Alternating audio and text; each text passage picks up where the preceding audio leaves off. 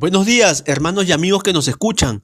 Continuando con el devocional en el libro de Hechos, tenemos la lectura en el capítulo 16, donde leeremos los versículos 6, 23 y 28, donde quiero compartirles tres enseñanzas para ir creciendo espiritualmente. La primera enseñanza es aprender a escuchar la voz de Dios, y lo vemos en el versículo 6. Y dice la palabra de Dios, y atravesando Frigia y la provincia de Galacia, le fue prohibido por el Espíritu Santo hablar la palabra de Dios. Recordemos que este es el segundo viaje de Pablo y también Pablo fue llamado a predicar a los gentiles. Él fue llamado el apóstol de los gentiles. Y vemos que en este sitio de, de, Frigia, la provincia de Galacia, había bastante necesidad. En ese lugar había idolatría, cultos paganos a la diosa Cibeles, sacrificios de niños.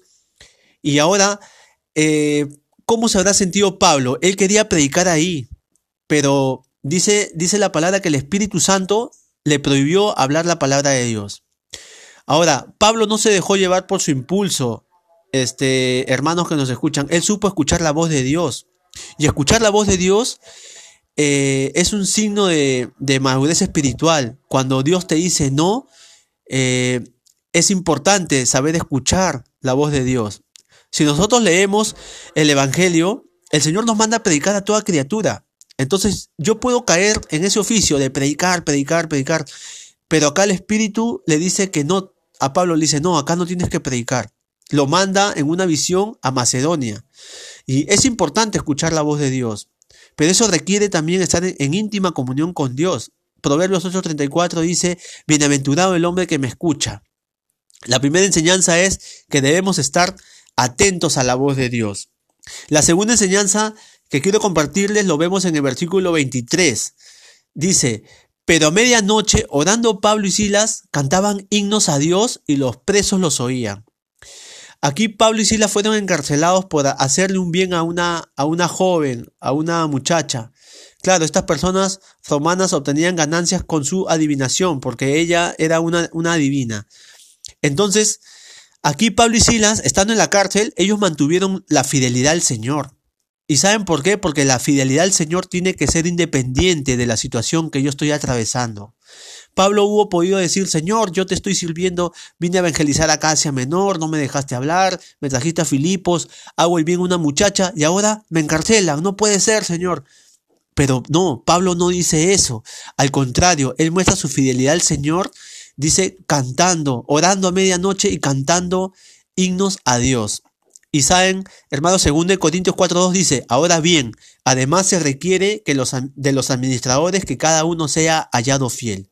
Y lo único que está buscando Dios es que seamos hallados fieles en toda situación. Y la tercera enseñanza que les quiero compartir es que nosotros los cristianos siempre tenemos una palabra de esperanza. El versículo 28 dice, Pablo dijo, no te hagas ningún mal, pues todos estamos aquí. Recordemos que Pablo ya estaba encarcelado y él tenía un, carcelero que lo custodiaba.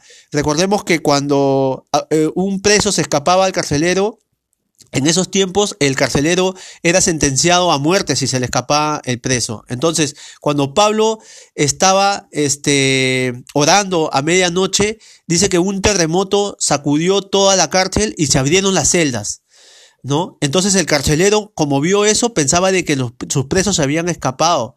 Por eso dice, en el versículo 27 dice, despertando el carcelero y viendo las puertas de la cárcel, sacó la espada y se iba a matar, pensando que los presos habían huido. Y ahí es donde Pablo le da una palabra de esperanza y le dice, Pablo dijo, no te hagas ningún mal, pues todos estamos aquí.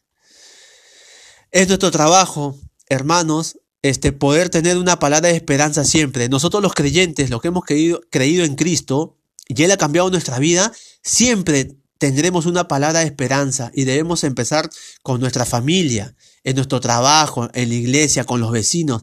Cada vez que yo abro mi boca es una oportunidad de poner una palabra de esperanza en las personas. Efesios 4:29 dice, no salga de vuestra boca ninguna palabra mala, sino solo la que sea buena para edificación según la necesidad del momento, para que imparta gracia a los que escuchan. Y Gálatas 6:10 dice, así que entonces hagamos bien a todos según tengamos oportunidad y especialmente, especialmente a los de la familia de la fe. Hermanos, llevemos palabras de esperanza ahora que estamos en tiempos difíciles. Hagamos una llamada o mandemos mensajes para animarnos unos a otros. Entonces, hemos aprendido tres puntos claves para nuestro crecimiento. Aprender a escuchar la voz de Dios, mantener la fidelidad a Dios y aprovechar la oportunidad para llevar una palabra de esperanza. Que el Señor nos bendiga.